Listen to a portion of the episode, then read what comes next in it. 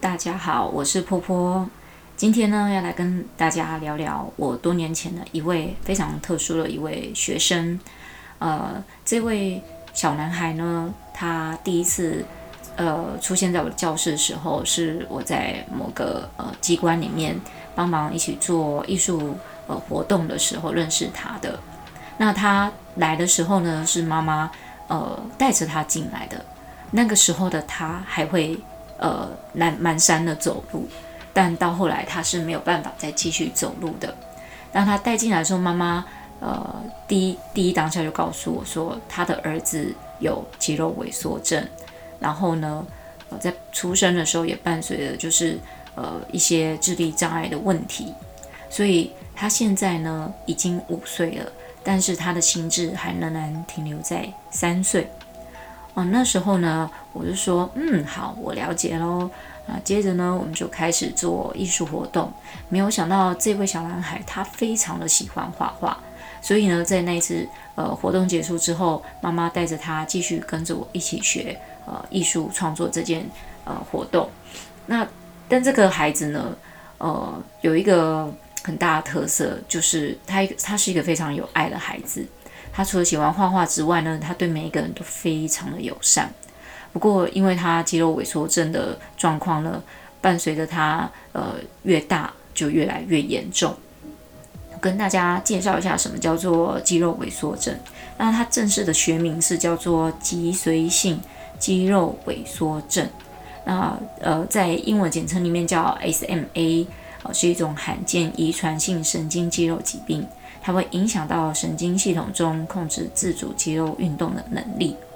那，肌肉萎缩症的患者呢，会因为脊髓丧失了来调节肌肉的运动跟强度的一些重要细胞，呃，而产生了一些功能丧失。所以呢，它比较不像其他罕见的神经肌肉疾病一样，呃，对于肌肉萎缩症的这个特定的遗传成因呢，是比较明确的。那呃，这些这些以上的资料呢，是来自于一个网站，叫做 Together in SMA，呃的一个网站。它在上面介绍了这个很特殊的罕见疾病。那造成这个呃罕见疾病的发生呢，其实这个是非常医学的内容。我想我直接跟大家说明一下，其实肌肉萎缩症呃，基本上是遗传得来的。啊、呃。呃，我们把它证明叫做脊髓性肌肉萎缩症哈，这样大家会比较呃清楚一点。它是一种染色体隐性的疾病啊，也就是说，它同时可能遗传到来自父母的突变基因，才会罹患 SMA，就是呃脊脊髓性肌肉萎缩症。如果呃被呃遗传到这一组的话，它只是带因者，但它通常不会有症状。那以男生跟女生来讲呢，男生容易呃会变成显性的那个呃基因突变的状态，就是它会产生肌肉萎缩症。那女性呢，肌肉萎缩症呃显呃隐性的几率呢比较高，通常比较不会发作。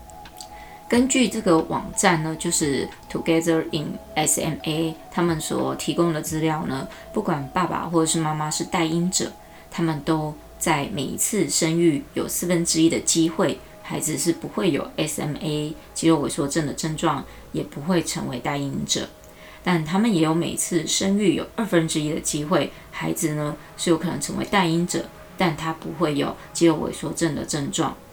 呃，但很不幸的，他们有四分之一的机会，孩子会有 SMA，就是肌肉萎缩症的呃症状。这个小男孩呢，他就刚好不幸的是那四分之一之中的一个。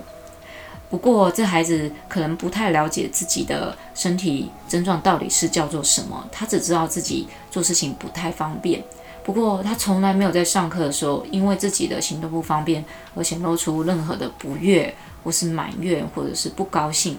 我可以说，在我教他那几年当中，我从来没有看过他生气。偶尔呢，有时候比较不乖，我会很严格告诉他，他应该要遵守什么规矩。那但是不会懂得发脾气的他呢，只会闷到掉几滴眼泪。可是过一会他就马上好了。那这位小男孩呢，从五岁一直在我这边上课，其实跟着我一起上了好多年，呃，上到他念小学。虽然他念小学之后呢，呃，可能呃状况有稍微好一点，不过不知道是为什么，他只要因为一点点的呃感染啊，或是感冒啊，都会让他病情更加的严重一些。不知道是身体的状况特质影响呢，还是什么样的原因？在念了小学之后呢，他的身体越来越虚弱，然后本来会走路已经不会走路了。呃，从他可以用手去画画拿颜料，到后面他几乎很难勉强的抬起手去拿颜料了。在最后我们上课的呃时间里面呢，他是必须要由他弟弟在现场帮助他，呃，挟持他，就是一起把呃作品给完成。然后呢，这位弟弟对他哥哥其实是非常好的，连上厕所他都帮忙帮哥哥怎么样去做如厕这件事情。我真的很感动，所以呢，我就让弟弟跟着一起免费上课。我跟他妈妈说，弟弟其实也很想要一起跟着哥哥一起上课看看哦。他妈妈也说，好吧，那就让他们兄弟一起上课。呃，哥哥呢，每一次在画画的时候，弟弟都会一边看着他，一边自己也画自己想要的东西。弟弟跟哥哥呢之间好像就只有差个两岁而已。弟弟是完全正常，也没有带任何这个 SMA 的因子在。这是非常幸运的事情。不过哥哥呢，在后来的日子里，身体越来状况越来越不行。虽然他妈妈非常呃乐于把他带来，跟着一起上画画课，但他也知道这个小男生的身体状况已经越来越不如大不如前了。据我知道呢，这个疾病会在他呃十五岁的时候有很大的影响，而且通常很多呃得肌肉萎缩症的人。很难能能够活过超过十五岁，呃，不过他妈妈已经做好了心理准备了，呃，不管这孩子未来如何，他一定要坚持的扶持他，呃，帮助他去完成他想要做的事情。但后来，呃，这个小男孩他真的已经没有办法再去拿起手，连身体都已经躺不直了，几乎是要住院状况，所以我们就停止了呃画画课这这个活动。那这个中这个中间呢，我去了大陆工作。当我回来的时候，那年他已经十五岁，也因为肌肉萎缩症后面萎缩的状况越来越严重，最后他的心脏也在肌肉萎缩症的状况影响之下而萎缩，不再呃心有心跳了。所以我那次回来就是来帮他送终的。第一次到花店啊，不知道要帮这个孩子买什么花，我只有跟店员说。呃，请问如果是孩子的丧礼，我应该要带什么花去比较好？这个花店的老板娘人很好，她说用向日葵。呃，他们的意思是说，希望这孩子呢，不管在在世的时候或晚生之后呢，都是充满着阳光的感觉。所以呢，送走这个孩子，我心里非常的呃，感到非常的呃百态，就是。不知道该怎么去应付这样的情绪，所以我接连好几年之后呢，我都没有再去接比较特殊儿童的艺术活动。不过在这几年呢，我开始渐渐感受到这是一种不一样的呃使命感，也让我感觉到就是说，在当初能够帮助到他，呃，让他在最后他生命仅剩下不多的日子里，可以继续去做他喜欢的事情，我也觉得非常的感到欣慰。在前一阵子呢，呃，这个小男孩妈妈呢突然跟我联络，啊，我就想说，诶，这么久没联络了，妈妈可能就是来问候一下。没有想到妈妈接着跟我说，她在呃哥哥过世几年之后呢，她又生了一个妹妹。哇，我看到这个讯息的时候，非常的惊讶，也非常的高兴。过了这么多年，这位妈咪又生了一个小女儿了。她跟我说，呃，这个四岁小女儿。他那个小女儿已经四岁了，嗯、突然有一天跟他说，他画了一个哥哥，他妈妈说哈，哥哥是他的二儿子吗？他说不是，是大哥哥。